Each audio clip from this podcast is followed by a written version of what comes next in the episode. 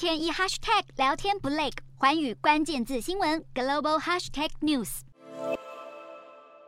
伤患不断被抬进来，这里是乌克兰东部的激战区。即使迈入新的一年，受伤的乌克兰士兵依旧持续涌入，而一群不惧危险的战地医生，成了乌克兰士兵们在前线的最大守护者。医院最近的病患人数是每天大约五十到一百人，多数人是遭受枪伤或者遭到炸伤。在战地医生的治疗和照料之下，让乌军的伤势恢复稳定。在过去十个月来，乌东地区遭到猛烈轰炸，多数人已经被迫离开家园，远离战火。但也有农民为了照顾饲养的小动物，选择留下来。这一群在乌克兰首都基辅的乌克兰职工，则是在赶工制作传统的苏联时期沙拉，食材包括火腿和腌黄瓜等，这是东欧国家等在新年前夕会吃的传统食物。志工们费心准备，就是要将这道具备高热量的食物送到前线，慰劳仍在奋战的乌克兰大兵，要让他们在战场上感到暖胃也暖心。